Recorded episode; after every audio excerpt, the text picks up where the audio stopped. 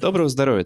Это третий сезон подкаста о качестве жизни простыми словами без шапки. И с вами, как обычно, его ведущие Полина Полищук и Антон Бойко дни становятся короче, а температура становится ниже, но наше неуемное желание просвещать вас и рассказывать не остановит никакая плохая погода, и наш первый выпуск он особенный. Октябрь является месяцем борьбы против рака груди, и в связи с этим тысячи клиник и организаций по всему миру рассказывают об этом заболевании. Зачем? Ну, очевидно, для того, чтобы миллионы людей имели больше шансов сохранить жизнь и здоровье благодаря а, распространению достоверной информации о профилактике, диагностике и лечении рака молочной железы. И у нас сегодня очень интересный выпуск, а, потому что мы увидим две перспективы. Мы увидим перспективу пациента и перспективу врача. И поделиться своей историей о жизни после мастектомии мы пригласили блогера Наталью Спитери. А разобраться в медицинских вопросах нам поможет оперирующий онколог, специалист по лечению опухоли молочной железы Анна Ким. Анна, Наталья, добрый день.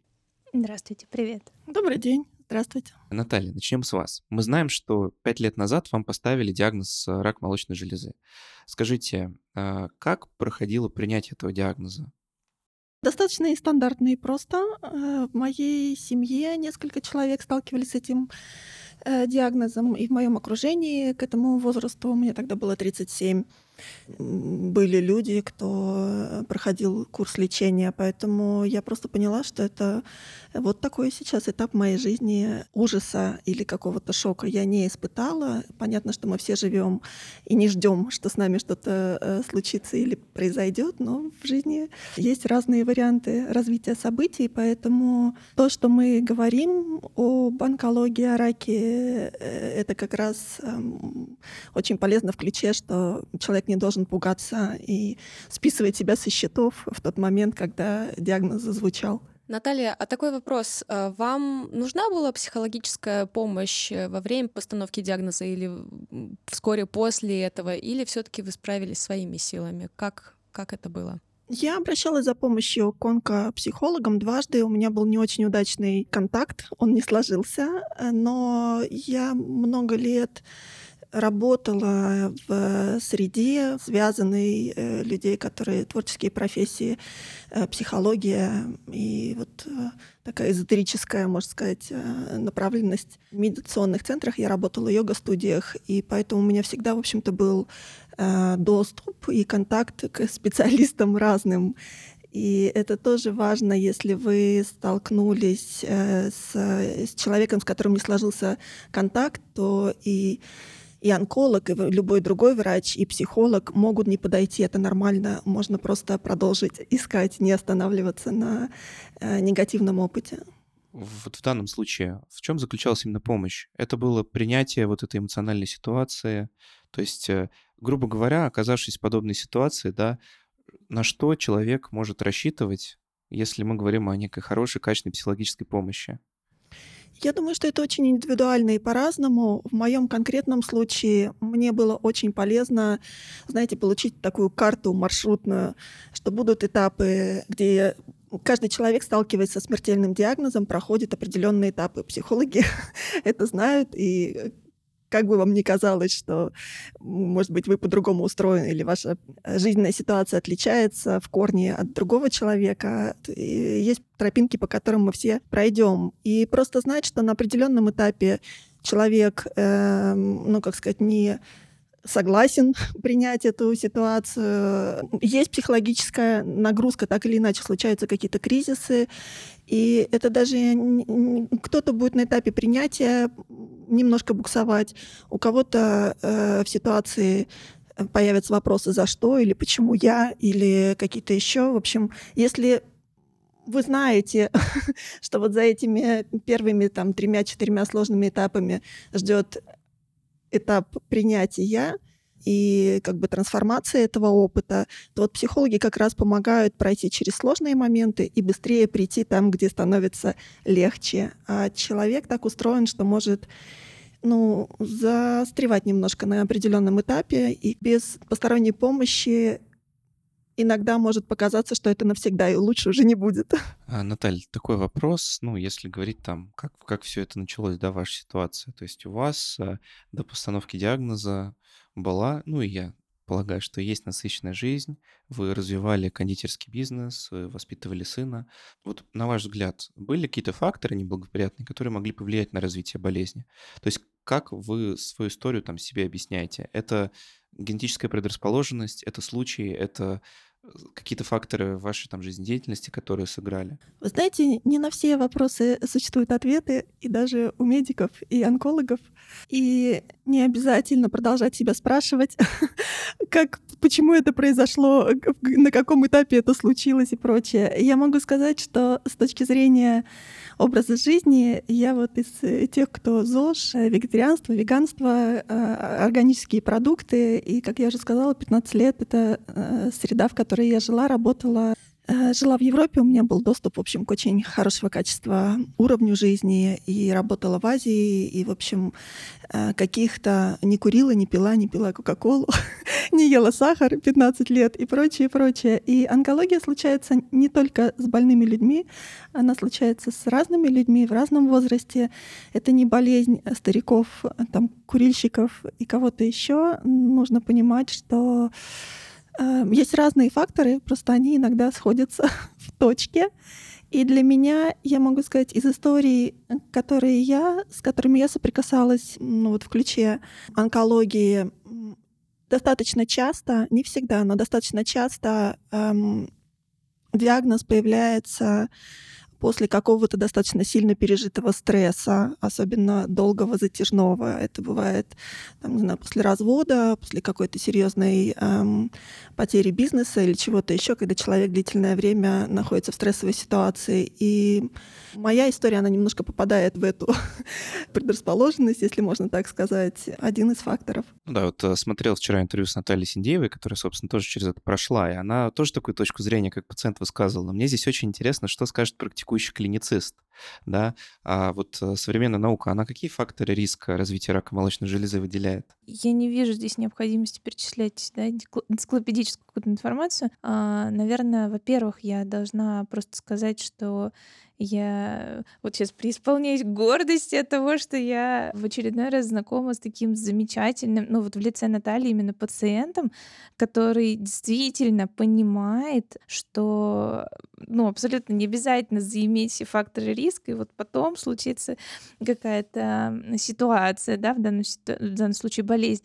А, вообще спасибо вам большое, вы мне поднимаете а, настроение очень, потому что я, у меня полное ощущение, что я каждый прием занимаюсь а, ответами на эти вопросы, за что, почему и как, ну, то есть именно а, тем, что говорю, все нормально, это просто процессы, которые а, происходят с нами, вокруг нас.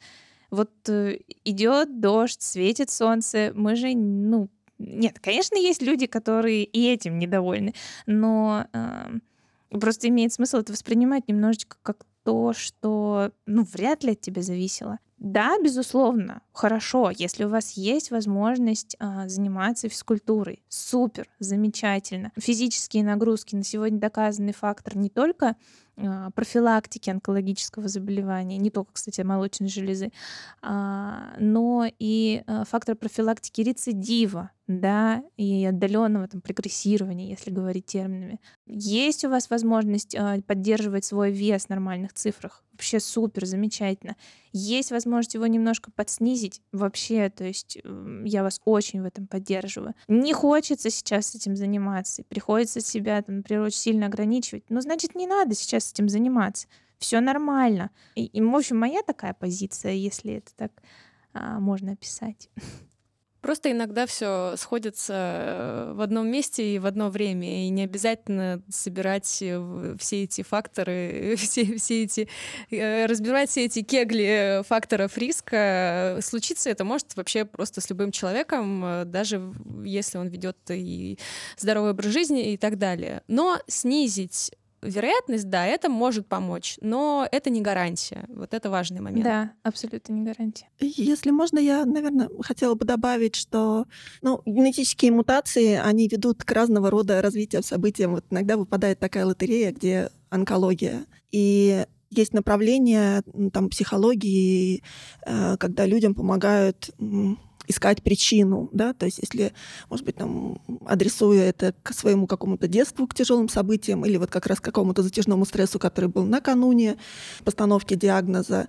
И Многие люди говорят о том, что их жизнь изменилась, они пересмотрели свою жизнь, а, научились жить по-другому, да, ты где-то расставили по-другому приоритеты.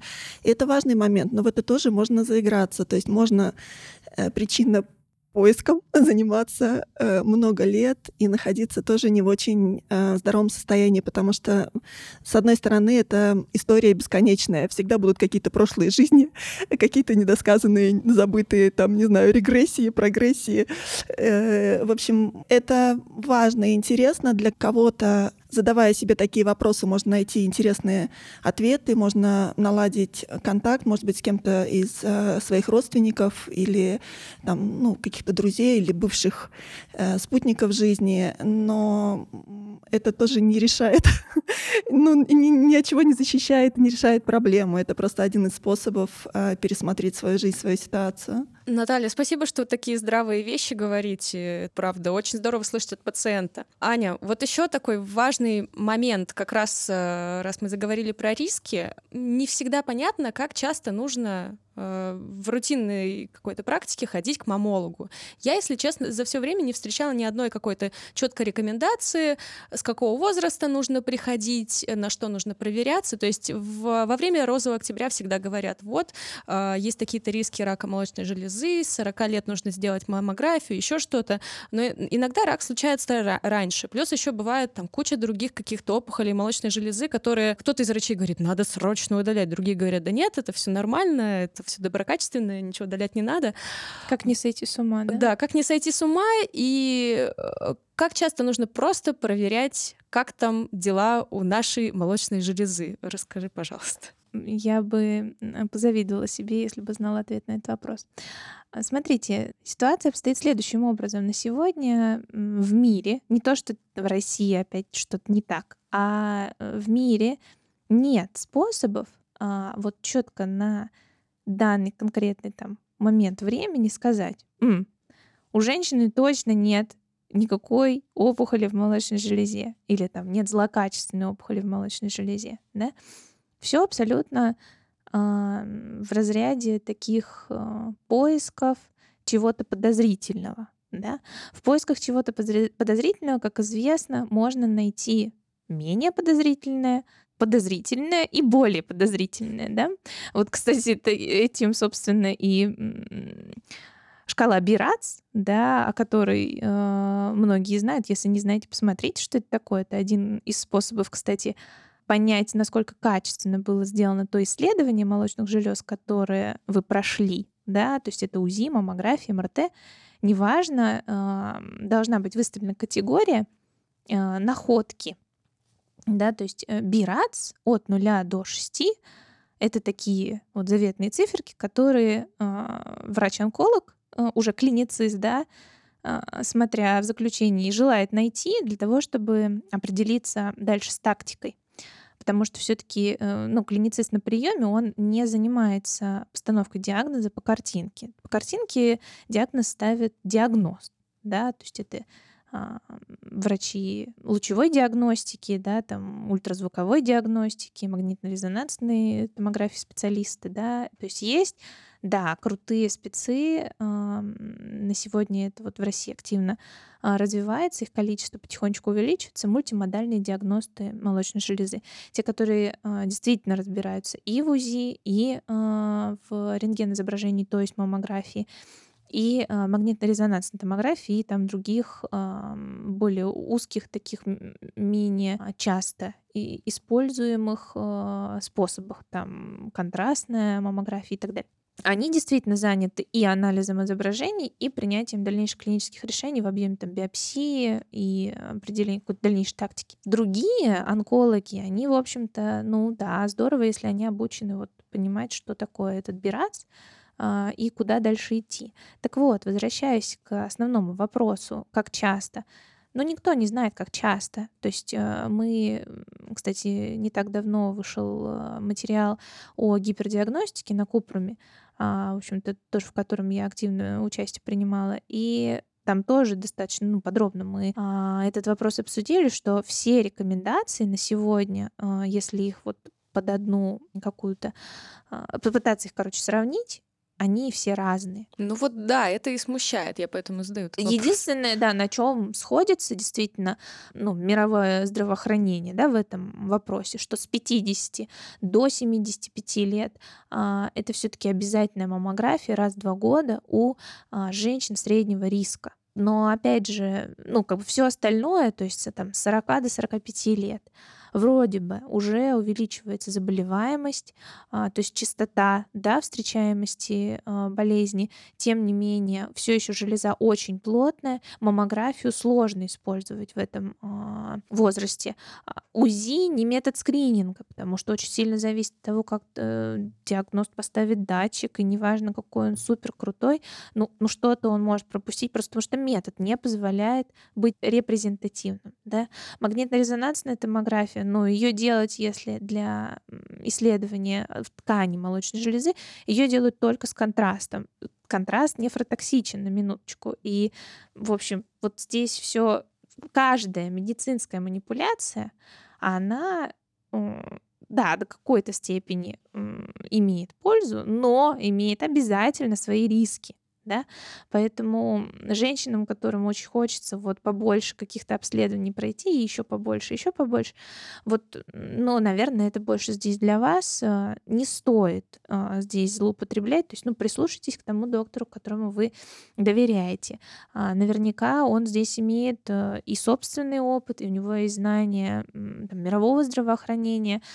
Если он действительно заинтересован вам помочь, ну, вряд ли он ошибется как-то кардинально, да, но на сегодня надо понимать, что нет такого способа, и, кроме биопсии, понятное дело, а, сказать о том, что да, опухоль злокачественная есть, и нет, опухоли нет злокачественной. Угу. Все сложно.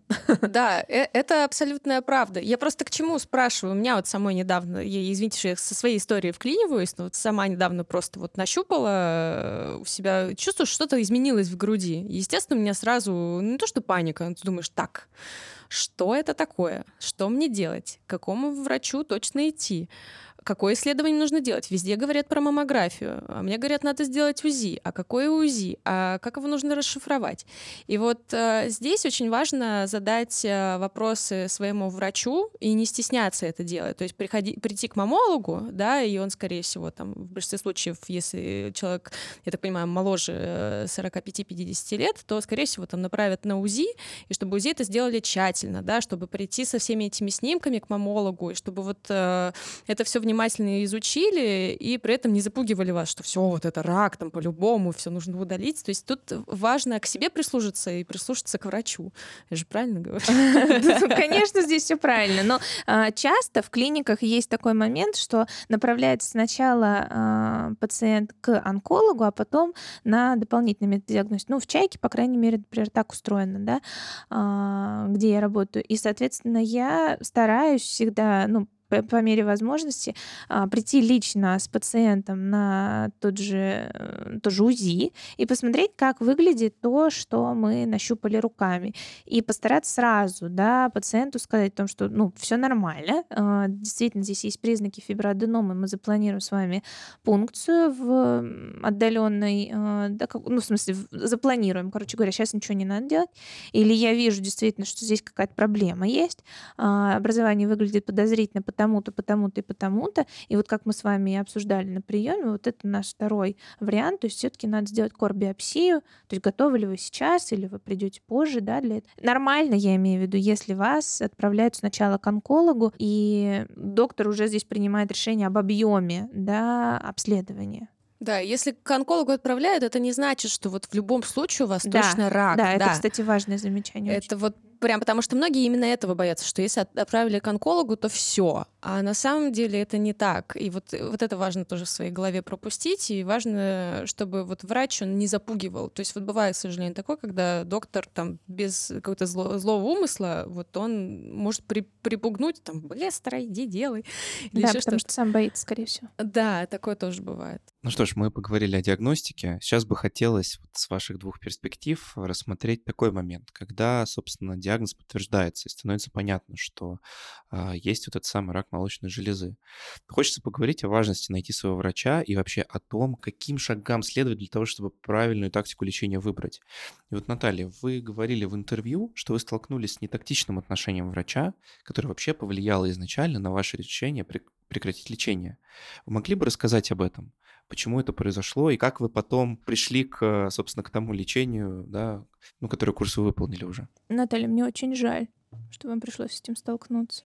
Нет, ну, во-первых, я никогда не перекладываю ответственность на врача. Я взрослая тетка и сама, в общем-то, принимаю решения. Поэтому как бы кто со мной не поговорил, что делать со своей жизнью, со своей ситуацией, я несу за это ответственность. Э, действительно так получилось, что э, я поставила диагноз себе сама по видеоролику в Google. Я поняла, что это, скорее всего, онкология. Было несколько признаков. Ну вот как раз в октябре часто призывают женщин обратить внимание на подобного рода материалы самодиагностики. Они действительно не бесполезны. Эм, иногда можно по очень простым признакам визуально, тактильно в общем, определить, э, что с тобой, и уже сразу пойти к врачу, как бы вот, не зная к какому, мамологу, онкологу. И э, так и случилось. Я пришла к врачу, меня посмотрели на УЗИ, взяли биопсию, диагноз подтвердился, и дальше, ну, как я не могу даже это назвать диалогом. Этот монолог, он строился в одном направлении, запугивание, давление, и я понимаю, что врачи в России может быть, есть еще какие-то страны пост такого, э, там, не знаю, Китая или еще какие-то, где диалог с пациентом все еще оставляет желать лучшего во многих эм, случаях. Э, история была такова, что я почувствовала слишком сильное давление, мне не давали выбора, звучали какие-то ужасные фразы, которые, конечно, всегда э, цепляют за живое. Там ребенок останется без матери, о чем вы думаете? У вас нет времени, и вот это вот все. Поэтому я отказалась от взаимоотношений э, с этим врачом. Дальше история немножко ушла в другую сторону. И когда я вернулась э, к необходимости лечения. Вот в следующий раз, во второй раз э, я нашла очень врачей деликатных, внимательных, тактичных, э, которые не закатывали глаза, которые, с которыми можно разговаривать, с которыми можно шутить, с которыми можно обсуждать разные вопросы и варианты лечения. Их на самом деле много. И то, чего боятся люди в большинстве своем, говоря об онкологии, это не всегда страх смерти, это в большинстве страх вот этого стыда, изоляции, то, что связано для женщин эм, с внешним видом, там, химиотерапии и прочее. И из-за того, что мы ну, вот замалчиваем эту тему, то есть пациенты предпочитают скрывать или разговаривать об этом в узком кругу своих э, каких-то близких знакомых, эм, а большинство людей смотрят в кино, как люди болеют раком, а кино люди болеют так же, как рожают, очень ненатурально.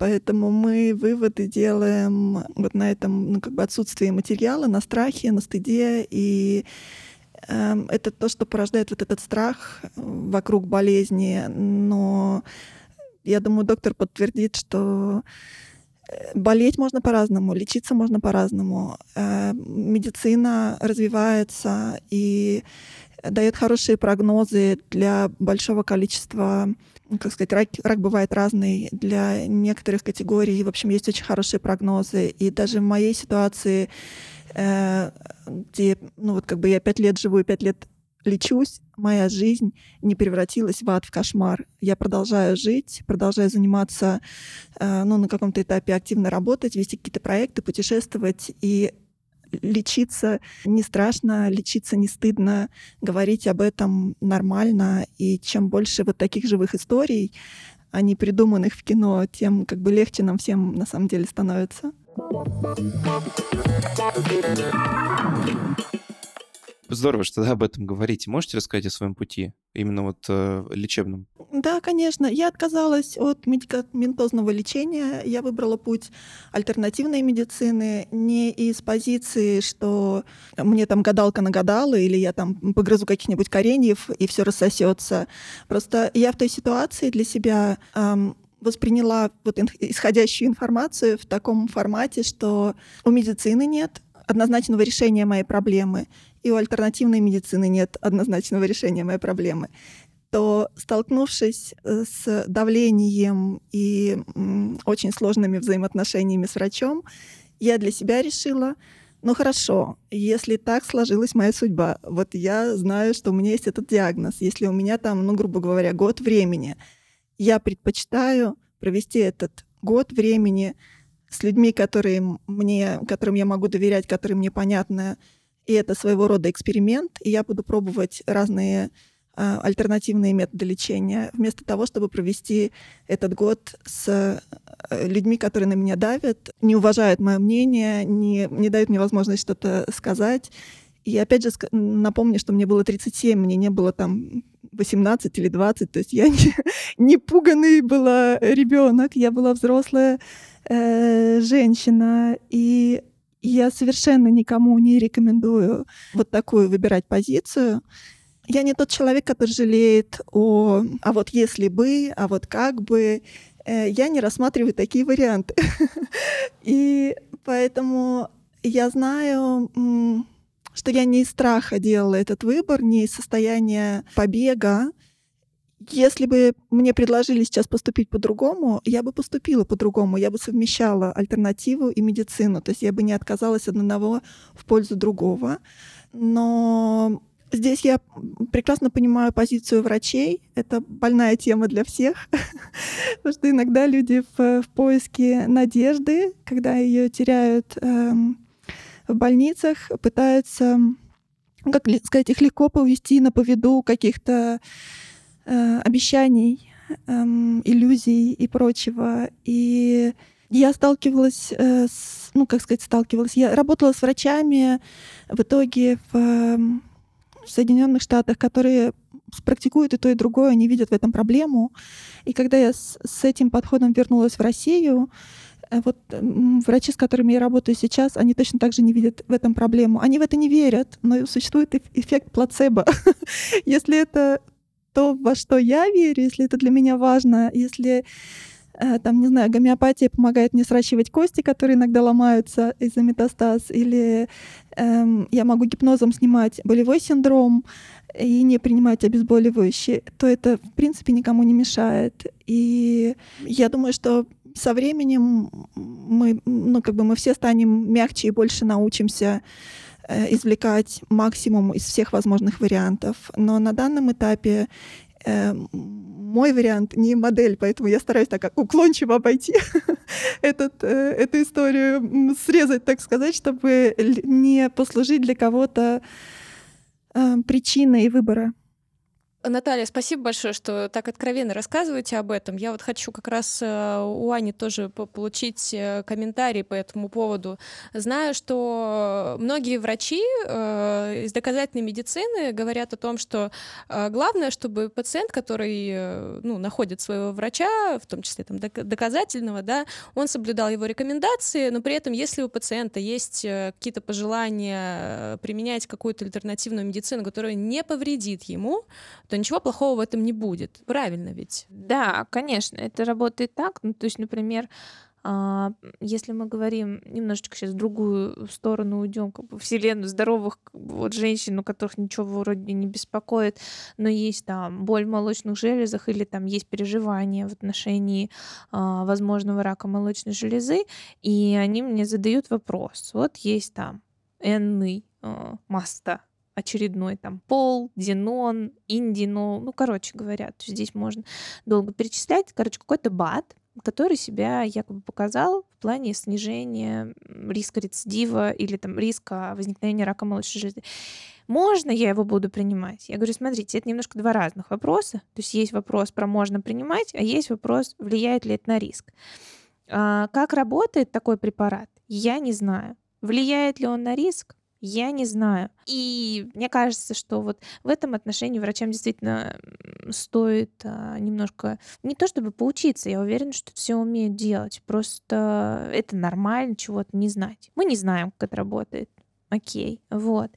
И кому-то это действительно снимает болевой синдром молочных желез, который действительно ну, встречается у здоровых женщин и тем более у тех, кто перенес э, операцию, любую, кстати, на молочной железе, я имею в виду доброкачественная была опухоль, злокачественная, неважно, то есть есть э, синдром, который именно связан с болью после операции в молочной железе. То есть мы не знаем, да, как это работает, но если это человеку реально помогает, я так и проговариваю. Я говорю, если вы этим пользовались, и если вам это помогает, пожалуйста, продолжайте.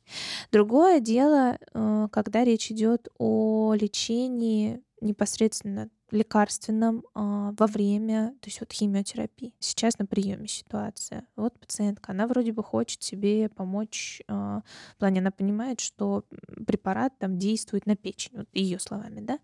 Можно я вот еще что-то вот там сделаю. Вот я там знаю, что вот это есть, вот это, вот это. Я говорю, смотрите, у нас с вами первый курс а, лечение начинается. Мы только начинаем. Мы не знаем, как вы отреагируете на лечение. Более того, ей в связи с тем, что у нее тяжелая ситуация по ране, ей необходим прием еще антибиотиков параллельно, да. То есть я говорю, вот смотрите, у вас уже как минимум три основных компонента, плюс еще все вот эти препараты, которые мы вводим в качестве сопроводительного лечения, то есть это премедикации, постмедикации различного, да, рода. Я говорю, вот смотрите, вот столько препаратов попадает к вам в организм. Вот, а, и мы сейчас, например, получаем какой-то побочный эффект. Мы понятия не имеем, откуда он. А вдруг он, собственно, вот от того БАДа, который вы добавили. Давайте, пожалуйста, вот мы с вами сейчас начнем лечение, мы хотя бы посмотрим, что вот те основные препараты, которые нам необходимо получать, что они вами ок переносятся, нет никаких проблем, и потом мы потихонечку начнем добавлять, если вы что-то хотите. То здесь, конечно, важно, чтобы доктор был в курсе состава, потому что БАДы, есть, к сожалению, БАДы, в которые добавляют феназепам, да, и я имею в виду, большие скандалы на эту тему были, потому что это не контролируется нормально. И это тоже та часть лечения, за которую, естественно, врачи переживают. Ну, как бы нам зачем эти лекарственные взаимодействия, в общем-то, сам с феназепам, ну, как бы токсическая история.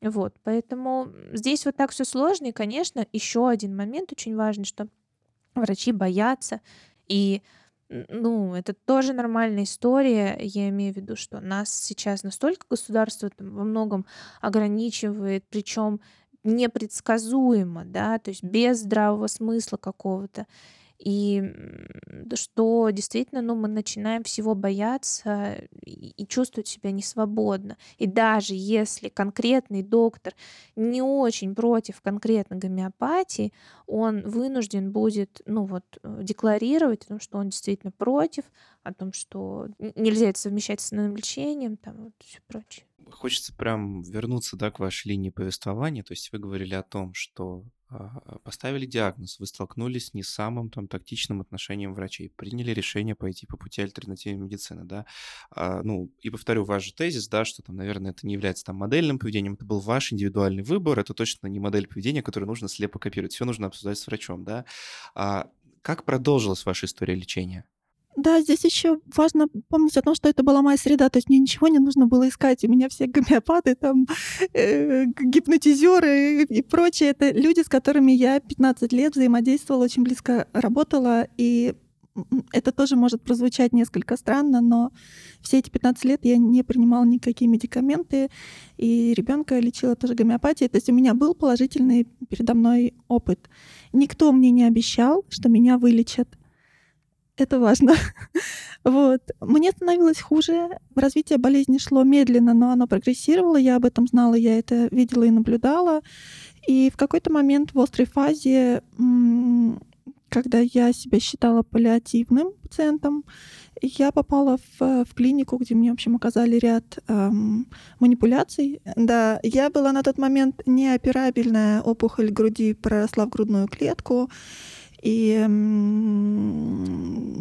ну, вот за год терапии гормональной моя ситуация изменилась, и в какой-то момент, ну, примерно через год э, лечения, хирург меня осматривал и сказал, что ты операбельная, если э, мы можем обсудить эту ситуацию. Но опять же, это не было уже тем моментом, да, то есть это, ну, как бы прошло 4 года с момента постановки диагноза, спасают обычно на оперативное вмешательство в таком очень экстренном моменте его делают, когда либо есть угроза жизни, и опухоль где-то, в общем, ну, человек рискует просто погибнуть из-за того, что опухоль растет там, не знаю, в, в легких, в, в желудке, кишечнике, еще где-то, в мозге. Эм, либо чтобы снизить эм, риск развития и распространения и роста метастаз. Э, в моем случае уже ни то, ни другое было не актуально. Уже все везде распространилось. И я согласилась на операцию. Это больше связано с психологическим моментом. Кто-то есть, как бы люди, женщины, которые боятся очень потерять грудь к этому как бы эмоционально органу эм, привязаны очень сильно и не представляют себе жизни без.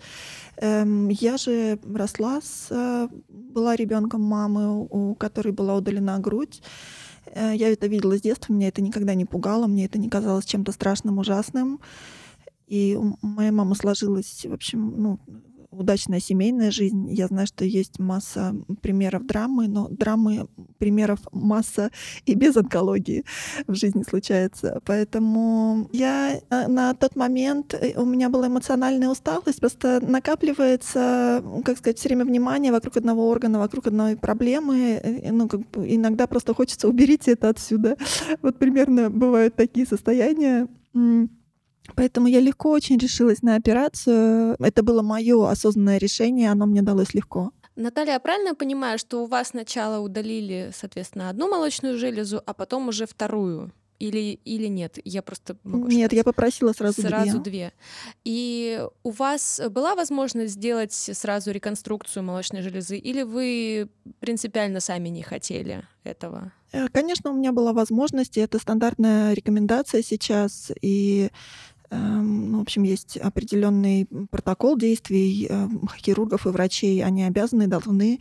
И даже если женщина отказывается, то, ну, чтобы соблюсти ряд, удостовериться в ее ну, психическом нормальном состоянии, необходимо пройти как это называется, с, с психологом, в общем, ну, консультацию, так сказать. Не, не чтобы... в России, очевидно.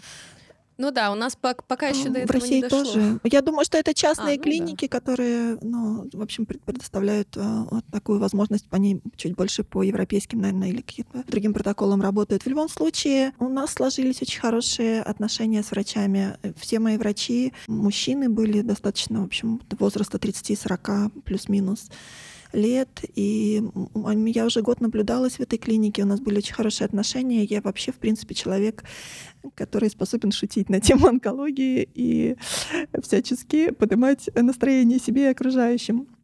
Вот. И это еще одна очень интересная, от, отклонюсь, извините, не удержусь, эм, тема 99,9% идут в клинику или в больницу как на страшный суд. И когда ты заходишь эм, в онкологическое отделение, я думаю, что каждый человек поймет, что это, в общем, достаточно угнетающее обстановка. Часто бывает, можно увидеть слезы, можно ну, почувствовать это напряжение. И я всегда говорю, боже мой, как тут у вас скучно. Давайте что-нибудь с этим делать. Какой ужас. Просто это здоровый человек заболеет, не то что больной. Я не знаю, как вы вот, в общем, э, эмоциональный фон удерживаете. И, конечно, частная клиника, ну, они дают возможность у врача больше времени на пациента, пациентам не приходится ждать в каких-то э, жутких очередях и, и прочему, более лояльное а, отношение и есть место для юмора. Поэтому, когда я поняла, что я много времени буду проводить с врачами в больницах, в клиниках, я решила а, преобразовать, так сказать, это, это, это время из а, ужасного в какое-то мне приятное. И здесь действуют самые простые способы. Может быть, кто-то возьмет себе на заметку, может быть, кто-то рискнет и попробует. Э, нам всем э, важно и нужно внимание. И когда меня врач спрашивает, как вы себя чувствуете, я отвечаю, конечно, а потом я спрашиваю, как вы себя чувствуете? Это и круто.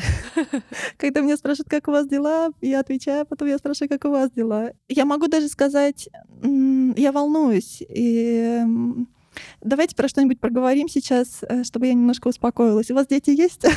Там, а что вы, чем вы любите заниматься? И у нас одна-две таких беседы, и у меня с врачом уже совсем другие отношения. Я иду в больницу повидаться с приятными мне людьми, заодно прокапать э, подколоть что-нибудь на, на МРТ, на КТ, и что мне там еще положено. И мы очень часто, ну, как сказать, вот на, у нас есть еще время там как-то с врачом повзаимодействовать, но есть младший медицинский персонал, и каждая медсестра будет рада увидеть улыбку хотя бы раз в день от пациента.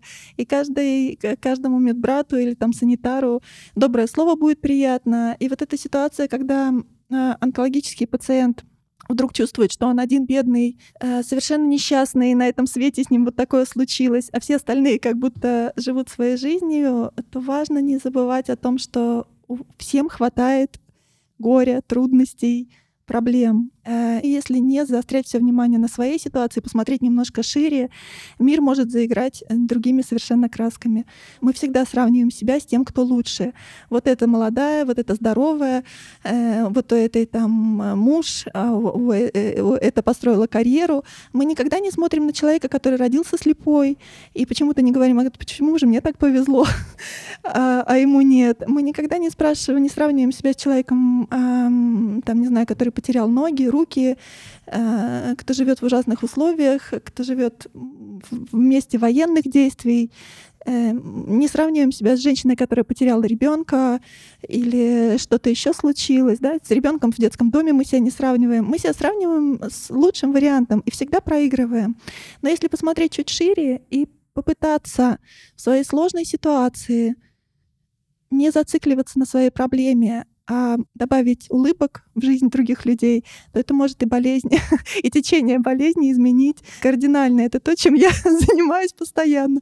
У меня врачи говорят, ты вы, вы к нам ходите как на маникюр, у нас такое ощущение. Пришла как к маникюрше поболтать там, поделиться новостями, какие-то обсудить э, какие-то э, события последние и заодно там, в общем, рассказать, что, где, как. На самом деле так и есть. И мы забываем, что ну, как бы мы творцы своего настоящего, настоящего своего сегодняшнего дня. Можно горевать, печалиться, э, уходить в трагедию, а можно разгрузиться вот с онкопсихологом, э, обсудить, проговорить свои страхи, проблемы, э, сложные какие-то эмоциональные ситуации, а к врачу прийти налегке и его порадовать, и самой порадоваться. А с чего мы начали, извините? Уже не важно. А, про грудь, про грудь, извините, да. Я отказалась от имплантов. А, я отказалась от имплантов, просто э, установка имплантов добавляет несколько шагов к операции, да, то есть устанавливается такой, это называется, по-моему, эспандер или как-то, да, который подкачивают, растягивают мышцу, кожу, потом через какое-то время его меняют на постоянный имплант, и каждое вот, в общем, операционное вмешательство проходит под общим наркозом. И хорошо, просто замечательно и прекрасно, что этот выбор есть у женщин, что женщина может не бояться эм, ну вот в нашем социуме э, оказаться без груди или с, э, быть вынужденной рассматривать только вариант э, ампутации, удаления груди. Это замечательно. Но если женщина, как я в ситуации четвертой стадии рака не хочет лишних каких-то рисков и манипуляций, э, то почему нет? Это тоже можно, это тоже нормально. И то, о чем я, э, я думаю, причина, почему вы меня пригласили, почему? Потому что блог я веду и м- говорю открыто на эти темы и показываю, как я выгляжу со шрамами. И это не выглядит ужасно, еще никто в обморок не упал. И Часто меня очень спрашивают, как люди реагируют на отсутствие груди. Вы не поверите, люди никак не реагируют на отсутствие груди. Люди слишком заняты своими делами, своей жизнью, своими проблемами, чтобы рассматривать, что у меня, где и как. И мы чаще боимся или выбираем э, ожидать худшего в ситуации, когда можно просто посмотреть и попробовать и посмотреть, что получится. Вы знаете, я сейчас читаю дневники Марка Аврелия, тот римский император, который там основоположник один из школы стоицизма. Вот он, я читаю, думаю, про кого ты пишешь? А я теперь понял, про кого. У вас, может быть, не видим... Неужели? Ну, вы стоек, в смысле, вот именно в рамках их философии. Я, конечно, впечатлен. Я так никогда не общался с такими людьми.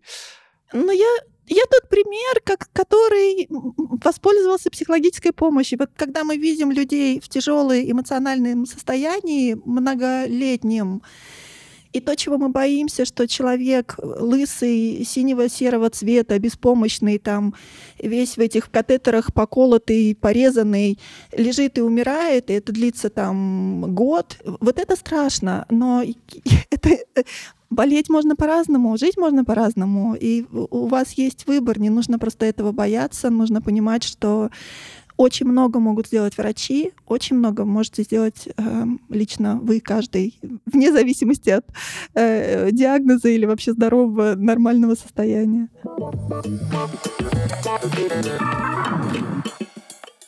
Хотелось бы просто, вы вот затронули, да, тему того, как психологически, да, вы с этим справляетесь. И это, конечно, просто феноменально. Вот а, определенно все равно там, ну, болезнь это болезнь, бывают тяжелые моменты, да, там эмоционально. А какие вы приемы используете для того, чтобы там вернуться в баланс? Что вам помогает а, выйти из каких-то таких мини-кризисов, которые происходят? Я думаю, что это тоже проблема современного человека. Мы остались совершенно без хобби. Я вот этот еще ребенок постсоветского пространства. Э, я еще ходила на кружки там чего там, вязкие э, вышивки, э, дзюдо, в общем, это все было в моей жизни. И, конечно, когда в формате большого города человек проводит время между работой и, эм, ну, как бы домашними обязанностями, заботой о семье и элементарно просто не успевает перевести дух, и нету никакого времени ни на рыбалку, ни на какие-то там, не знаю, еще занятия, на танцы. Люди могут делать очень разные интересные вещи. То есть жизнь сводится, когда жизнь сводится только к вот этому моменту выживания э, заработать и потратить, то, конечно, когда все это останавливается, вот в примере с онкологией, когда жизнь останавливается, ты не работаешь, ты, ну, там где-то я могу себя слабо чувствовать, я много отдыхаю, и получается, что кроме грустных, тяжелых мыслей мне заняться больше и нечем, а отвлечься от них у меня нет инструментов. Вот так просто вдруг там в 40 или 50 лет полюбить рисовать или танцевать, или захотеть изучать языки, это сложно. Поэтому важно помнить, что жизнь не должна сводиться к элементарным ну, вот этим потребностям работы отдыха, заботы о близких стараться, чтобы у вас были инструменты. И вот если эти инструменты есть, они очень помогают в кризисных ситуациях. То есть в любой день тяжелый, если я знаю, что у меня есть моя йога, моя медитация, э, что у меня есть э, люди, с которыми я могу поговорить и поделиться, что я могу обратиться за психологической помощью, что если я могу порисовать или ну, сейчас карантинные времена, и то я умудрялась как-то куда-то съездить, что-то новое увидеть, посмотреть. И это тоже большое заблуждение, что онкопациенты привязаны к постели. Я думаю, что Анна подтвердит, что люди могут делать разные вещи, если не изображать из себя умирающего и больного. Но я понимаю, что никто в это не играет, как в игру. Э, ты действительно, тебе так кажется, что ты умираешь, вот, в общем, держишься из последнего, и часто родственники поддерживают вот эти настроения, и, и друзья тоже не знают, как с тобой, что тебе можно, что тебе нельзя. Но если поговорить с врачом, то меня практически там, я успеваю выписаться из э, операционной, как-то размяться, э, снять швы и, и что-нибудь для себя придумать, отвлечься. И у меня фокус на другом, не на болезни. я знаю, что моя история, мы в начале э, записи подкаста, я вам задала вопрос, вы знаете мою историю? Это Вопрос был умышленный, потому что меня часто приглашают как пациента в ремиссии, потому что считают, что если я такая радостная, довольная, могу вещать на эту тему в позитивном ключе, значит, я выздоровела. Нет, не обязательно. Ну, то есть много людей выздоравливают, уходят в ремиссию. Это действительно, про это важно знать. Но те люди, которые долго лечатся, это не значит, что они страдают и мучаются. Они, они живут свою жизнь, просто вы не знаете. просто вы не знаете об этом. И Да, я знаю, что есть большая вероятность, что на каком-то этапе мой организм не сможет дальше справляться э, с, ну, вот с этой ситуацией, в которой я нахожусь, четвертой стадии рака. Но на каком-то этапе каждый из нас умрет. Давайте не будем э, надевать эти розовые очки. Мы, никто из нас не знает, что будет завтра и даже сегодня, что и с кем произойдет. Поэтому никто из нас не просыпается с мыслью о том, что сегодня мой последний день. Мы все как-то живем, знаем, что смерть является частью жизни, и ну, в онкологии также. Может быть, некоторым это позволит проживать все-таки такая мысль. Мне кажется, она позволит проживать жизнь все-таки полностью.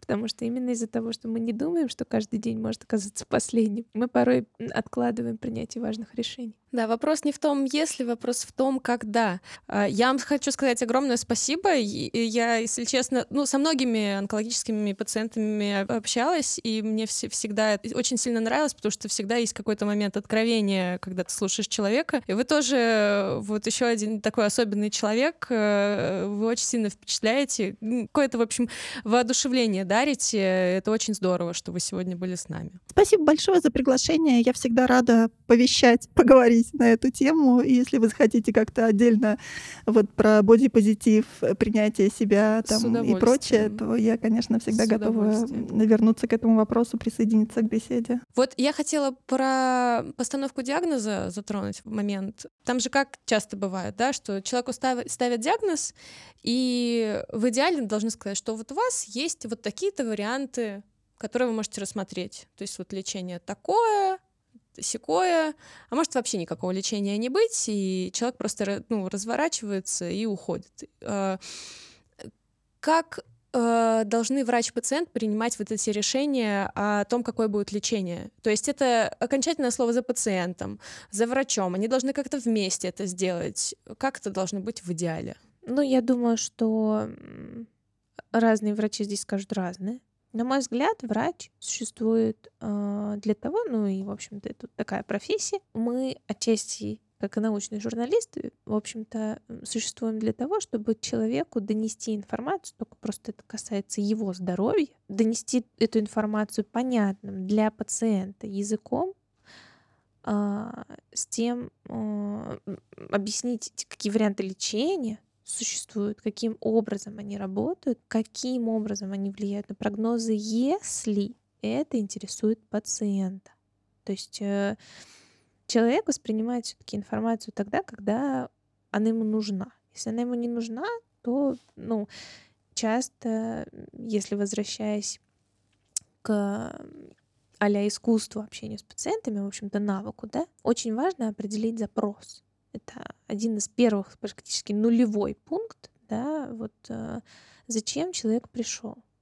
Человек, если он изначально знает, что он не будет там лечиться, например, химиотерапией, и ему неинтересно, то есть вы можете распинаться сколь угодно, и потом быть обижены, например, я уже просто не первый раз встречаюсь с этим. То есть врачи назначают химиотерапию, пациент э, в связи с тем, что очень тяжело переносит от этого, отказывается, потом возвращается с прогрессированием, и врачи ему, а вы, типа, инкурабельны, идите отсюда. То есть говоря из обиды, по сути. И, ну, я имею в виду, я, я понимаю, ну, как бы вот по-человечески, да, но, конечно, э, здесь речь про профессионализм не идет. Я думаю, что а, профессионализм здесь это именно максимально независимо дать человеку оценку того, что происходит сейчас, какие могут быть перспективы, и ответить на те вопросы, за ответами на которые он пришел. Поэтому это может быть разговор про прогнозы. Может быть, это разговор про побочный эффект. Может быть, пациент вообще хочет просто поделиться. Вот ко мне, например, недавно пришла моя пациентка, которая находится на авариальной супрессии. Это, то есть она постоянно получает инъекции препаратом, который подавляет функцию яичников. А, и ей 30, а, скажем, 6 лет, и ей тяжело, да, очевидно. А, и они просто пришли с мужем, вот я имею в виду, вот род консультации. Они просто пришли сказать о том, что э, перед этим, естественно, у нас был разбор, почему, зачем надо, какие есть варианты гормональной терапии после окончания, да, то есть виду, она уже прооперирована, все а, сейчас нормально, и какие есть варианты именно профилактики, да, учитывая, что у нее, она встретилась с этим достаточно в молодом возрасте. И мы пришли к тому, что да, наверное, Золодекс, э, там вот и комбинация еще один препарат будет оптимально для нее. Окей. То есть прошло там а по-моему, месяцев восемь после начала приема терапии, и они мне просто пришли сказать о том, что спасибо вам большое, мы знаем о тех рисках, которые нас ждут, но мы заканчиваем прием этого препарата. И я говорю, спасибо, что вы пришли мне сказать об этом, и я абсолютно понимаю, почему это происходит. А, ну, то есть, да, надо, конечно, понимать, что мы перед этим кучу раз пробовали справиться с этими ужасными депрессивными эпизодами там, и так далее, то имею разными тоже способами. Не в смысле, что я просто такая, а, ну валяйте. Вот. А в смысле, что действительно, ну, это была сложная история, и они приняли это решение, и я им сказала только одно, что спасибо, что вы этим поделились, и я никогда не скажу вам, что «а я вам говорила». Это ваше решение, которое я принимаю. Я думаю, что примерно схема, это не значит, что у меня нет ошибок, да, окей, а, а это просто вот, на мой взгляд, схема, ну, примерно какого-то удачного коннекта, ну вот в конкретной вот этой ситуации — да я, я прям, я прям заслушалась. Мне, мне просто всегда вот не хватает вот этого сознательного какого-то отношения, что у пациента, что у врача. Понятно, что мы живем в неидеальных условиях, и людям сложно, без разницы, э, какая у них профессия, да, без разницы, врач это или пациент. Э, не всегда мы попадаем в какие-то классные условия, когда у нас есть время, чтобы пообщаться с пациентом, рисовать ему все вот эти моменты. Не всегда э, человек сам знает, какие вопросы он может может задать. Но когда вот я слышу, что есть такая возможность, и ее становится постепенно больше, это очень здорово. Мы работаем над этим. Да, да. Я, я бы хотела, чтобы такая возможность была и у всех врачей, и у всех пациентов как-то больше слушать друг друга и уважать э, вот такие моменты о принятии решений. Очень часто я слышу, что, что все доступно, что врачей классных много, что это доступно все по ОМС, все бесплатно. И все равно мы видим кучу людей, которые там ищут деньги на терапию, на какие-то дорогие препараты. Кому-то что-то одобряется, кому-то нет. Кто-то находит эти квоты, кто-то нет. А, кто-то может там из региона поехать в федеральный центр куда-то в Москву или там в Петербург, а, или там может поехать, но не может здесь жить, нет, нет возможности финансовой. Можно сказать, достаточно ли сейчас вообще специалистов-онкологов в небольших городах, чтобы можно было говорить о том качестве диагностики, о котором говорила ты в самом начале выпуска. Их становится больше или все-таки это дело очень такое длительное. Хочется придерживаться какого-то оптимизма, но не хочется людей вводить в заблуждение, что вот знаете, сейчас все хорошо, просто вы, вы этого не видите. Онкологов, кстати, порядка 8 тысяч на всю Россию. Это не сильно меняется. Вот. И по-прежнему у нас там есть округа, в которых э, три онколога на энное количество десятков тысяч человек. И по онкологии, мне кажется, тут все ясно. Что есть там какие-то центры, там, а Новосибирск, Москва, Санкт-Петербург, вот. Честно, это не потому, что, коллеги, там, я вас не уважаю, просто я не знаю, что происходит, да, в других. Я вот в Москве и Санкт-Петербурге работаю, а, то есть мне сложно сориентировать, э, что там в другой части России происходит. Но очевидно, во-первых, э, мы уходим вот от той ситуации, от какого-то такого патернализма не только в общении э, с пациентом, как уже это ну, мне кажется, это везде говорят, а еще и в плане понимания вообще врачебной специальности. Вот я, например, работаю сейчас в нескольких, нескольких частных клиниках, где я веду прием, и, соответственно, оперирую в федеральном учреждении. Мне другие условия работы, они для меня просто непонятны. То есть вот как сидеть и принимать за 12 минут человека с первичным диагнозом, то вот в моей голове не укладывается абсолютно, да. А, и я имею возможность работать так, как я хочу. И я думаю, что понятно, что там везде есть минусы. И я сталкиваюсь, кстати, с постоянным хейтом а, от коллег в этом отношении. То, что, а, ну, понятно, хочется поменьше работать. Что вы говорите? Я работаю те же самые 16 часов, что и вы. Но это совершенно другого рода труд, ну, от которого я хотя бы, ну, сама понимаю, что я, по крайней мере, имела возможность сделать то, что этому человеку необходимо. Условия, они потихонечку как-то вот создаются, скажем так. Много ли таких людей, как я? Но они точно существуют, а, да, а существуют специалисты еще и гораздо круче меня в своих сферах, там узких специалистов, специалистов широкого профиля, и я регулярно слышу о своих коллегах, в том числе от своих пациентов или там а, от других восторженные отзывы. И я предпочитаю работать вот в таком окружении. Я считаю, что это круто, и если говорить там о молодых специалистах, да, ну, окружите себя теми, с кем вам приятно работать, с кем а, вы вдохновляетесь, э, с кем вы ну, движетесь дальше, у вас есть возможность доверить этого пациента, а, да, там, который к вам обратился, он вам дорог, и вы понимаете, что его ну, нельзя просто кинуть. А, имейте возможность направить к тем коллегам, которым вы доверяете.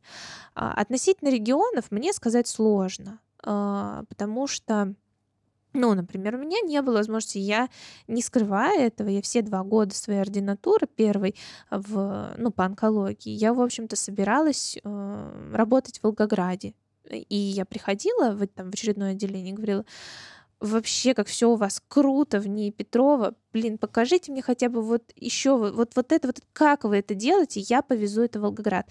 И, естественно, в этом отношении, то есть на меня никто не рассчитывал как на какую-то единицу рабочую, и мне просто все показывали абсолютно от души. А, вот, но потом закончилась ординатура, а как бы вот э, место в стационаре плавно изменилось в место в поликлинику. И сидеть, конечно, в Волгограде в поликлинике вот на эти 12 минут, ну, причем, кстати, я не говорю сейчас о цифрах зарплаты, меня на как бы, окей. А, именно вот про сам, сам подход, да, я очень хотела там работать так-то там правильно, а там еще чего-то, чего-то, но у меня не было такой возможности. Я очень надеюсь, что со временем она у ребят будет появляться, и, соответственно, тогда как раз-таки у нас будет э, возможность все-таки лечиться в регионах, я имею в виду вот, пациенту не ехать когда-то опять в Москву, в Питер, а по месту жительства как-то вот найти достойно, достойную поддержку своего здоровья.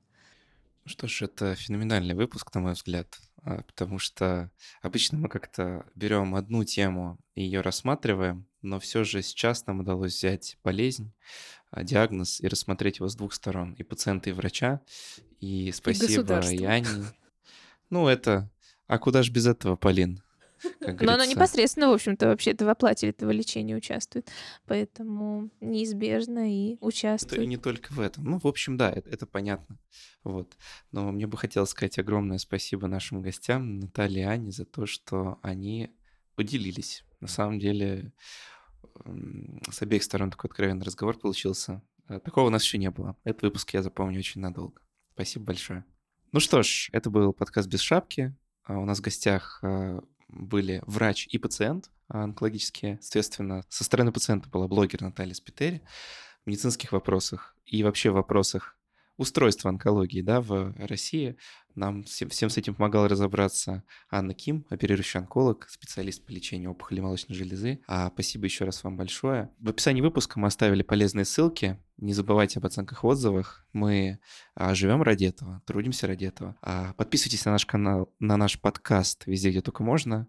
А, мы на всех платформах есть. Пишите идеи для выпусков в комментариях. Пишите, кстати, как вам. Это тоже не хватает. Может быть, у вас мало идей, но наверняка наши выпуски не оставляют вас равнодушными. Слушайте стол», подкаст, где мы разбираем лекарства пустышки. Читайте наши медиа здоровье Купрум. Это вообще как бы да, наш главный кормилец, так сказать. И задавайте вопросы нашему боту-справочнику в Телеграме. Продвинем доказательную медицину вместе, без доказательного экстремизма. Всем пока.